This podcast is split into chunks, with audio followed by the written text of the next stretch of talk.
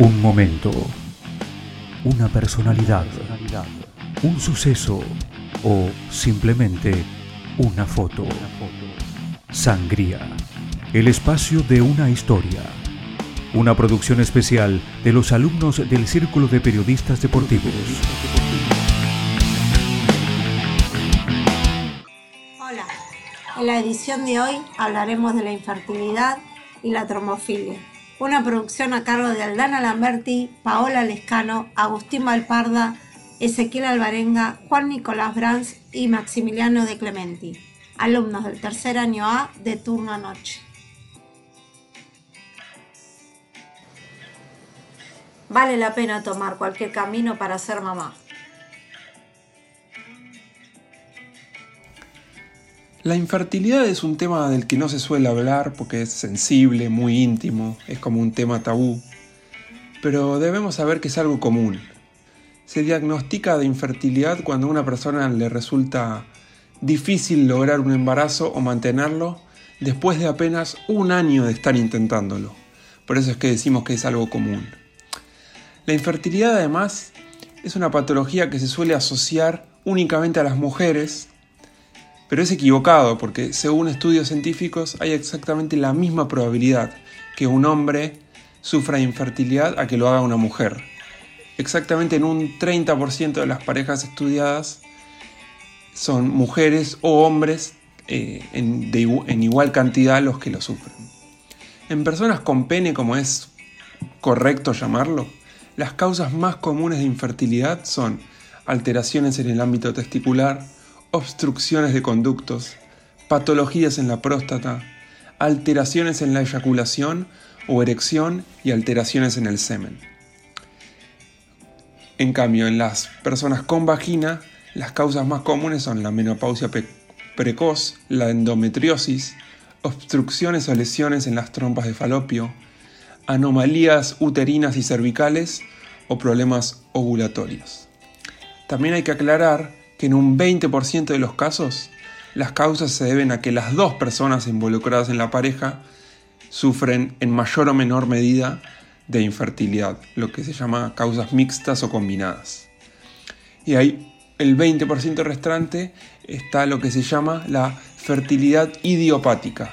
Esto es, casos en los que no es posible saber el motivo de la infertilidad, lo que se convierte en algo muy frustrante para cualquier persona porque no le queda otra opción que acudir a los tratamientos tradicionales sin saber si realmente estos van a traer algún efecto o resultado positivo.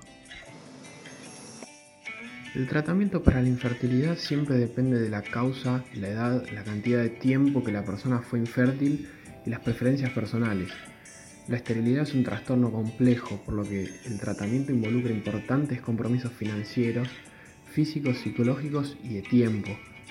Existen distintos medicamentos para restablecer la fertilidad, ya sea mediante pastillas o inyecciones, pero esto también conlleva sus riesgos. El embarazo múltiple es de bajo riesgo con pastillas, menos del 10%, aunque con las inyecciones ese porcentaje se eleva hasta un 30%. Otro de los riesgos es el síndrome de hiperestimulación ovárica, que es una respuesta exagerada del ovario a los tratamientos de estimulación, en este caso mediante las inyecciones. Otras posibles formas son las cirugías, que no son tan frecuentes, o la inseminación intrauterina, donde se colocan millones de espermatozoides saludables dentro del útero cerca del momento de la ovulación. Estuvimos con Clarisa Perazzi, una mujer de 47 años que nos va a contar cómo fue su lucha para poder ser mamá.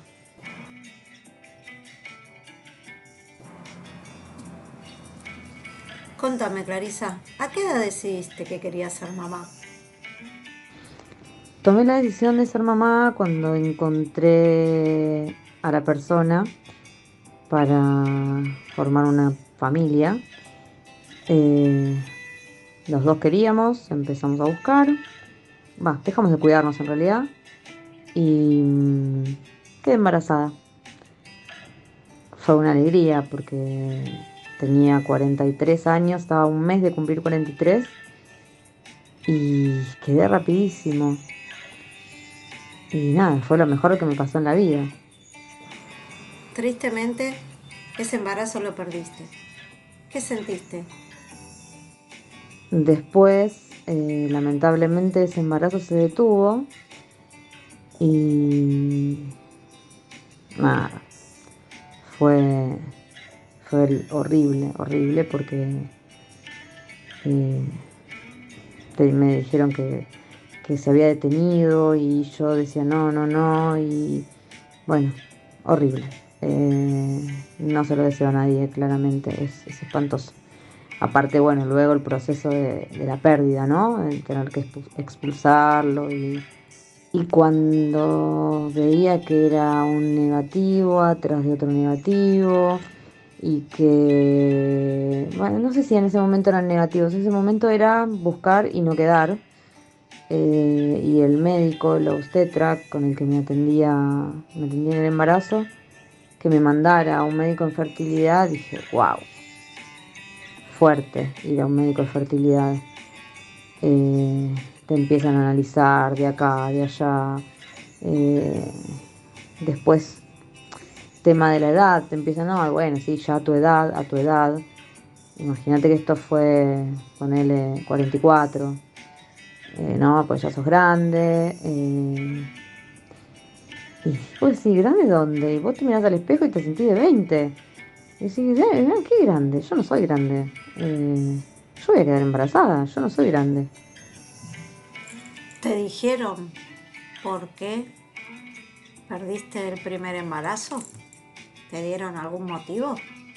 El embarazo, por lo que me dijeron en su momento, eh, claramente era por la edad, que a esa edad eh, es más fácil perder embarazos porque eh, los óvulos no tienen la misma juventud que cuando son, cuando tenés 20, 30, entonces tienen más anomalías cromosómicas y por lo cual, no sé si está bien dicho anomalías cromosómicas, pero bueno, tienen alguna falla que hace que que el embarazo se detenga. Em, y en ese momento eh, estaba Florencia Peña con el tema de la trombofilia. Y mi pareja de ese momento me dice, pero ¿no tendrás eso vos? Entonces fui y se lo sugerí al médico. Me dijo, bueno, vamos a analizarte. Bueno, fui al hematólogo, el hematólogo me dijo, vamos a hacer las pruebas de sangre. Y sí, tenía una trombofilia heredada, que esa ya te queda de por vida, que por lo que escuché, leí después de mucho tiempo, la tenemos casi todos. Em, y no afecta mucho, pero afecta igual. Y una adquirida, no, no, no me interioricé mucho en el tema de la trombofilia realmente. Eh, solo sé que cuando me dijeron te tenés que inyectar cuando quedes embarazada nuevamente, yo, pánico las agujas, dije, no, no, ¿cómo inyectarme? No, no, no, no, no quiero inyectarme. Estoy al tanto que hiciste eh, unos cuantos tratamientos y entre esos estaba el tema de pincharte, ¿no? ¿Cómo hiciste para perderle el miedo a las agujas? Tus ganas de ser mamá y tus fuerzas pudieron más, ¿verdad? El miedo a las agujas lo perdí cuando el médico me dijo hay que hacer tratamiento de fertilidad, hay que estimular y te tenés que inyectar. Después de todos esos tratamientos, sé que llegó lo que tanto querías, ¿Cómo fue ese último tratamiento? Contarnos un poquito. Quien hoy es el padre de mi bebé, en uno de los tratamientos no tuvo espermatozoides, estaban todos muertos. Y dije, no, no. Eso fue a fines del 2021.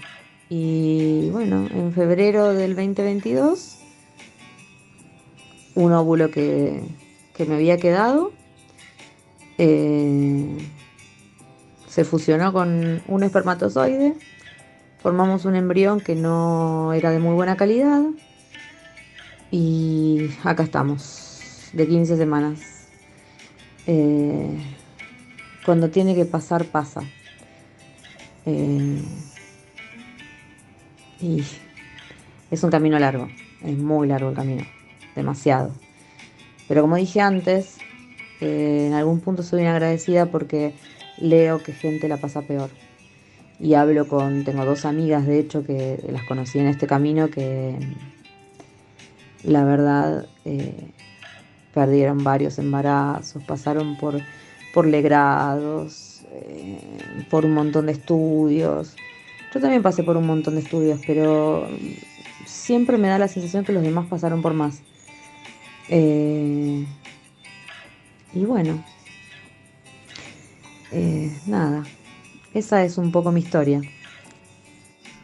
Cuando hablamos de trombofilia, nos referimos a los trastornos que surgen en el sistema de coagulación sanguínea y que nos predisponen a desarrollar fenómenos trombóticos, como la formación de coágulos arteriales o venosos. Esta trombofilia puede ser hereditaria, es decir, se transmite de padres a hijos mediante mutaciones en los genes, o bien adquirida, la adquirida se trata de una enfermedad autoinmune que afecta a un 5% de las embarazadas y que provoca que el organismo materno cree anticuerpos que ataquen a la placenta. La formación de coágulos en el embarazo pueden obstruir los vasos sanguíneos y dificultar la adecuada oxigenación y nutrición del bebé, poniendo en riesgo hasta su vida. Hay que mencionar también que existen alrededor de 10 tipos distintos de trombofilia, y no todos se relacionan con complicaciones durante el embarazo. Es decir, no toda mujer con trombofilia presenta complicaciones de embarazo.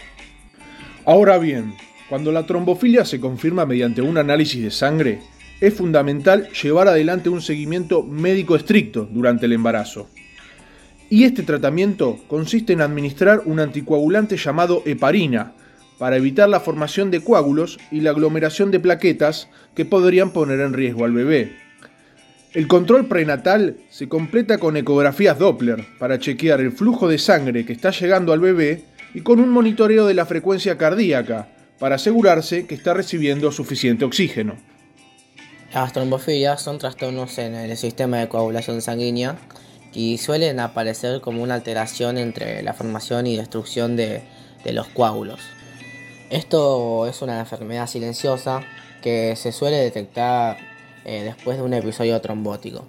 El diagnóstico se hace mediante un análisis de sangre que no tiene que ser realizado cercano a algunas situaciones como embarazo, postparto inmediato o tratamientos hormonales. Los estudios observacionales muestran una asociación entre trombofilia e infertilidad. Sin embargo, no existe evidencia para concluir si existe casualidad o no no encontramos evidencia concluyente que el tratamiento profiláctico mejore la tasa de embarazo en mujeres infértiles que están sometidas a la fecundación in vitro. Por eso mismo, consideramos que es fundamental la intensificación en continuar mejorando los tratamientos para que todos puedan lograr el sueño de concebir su primer hijo.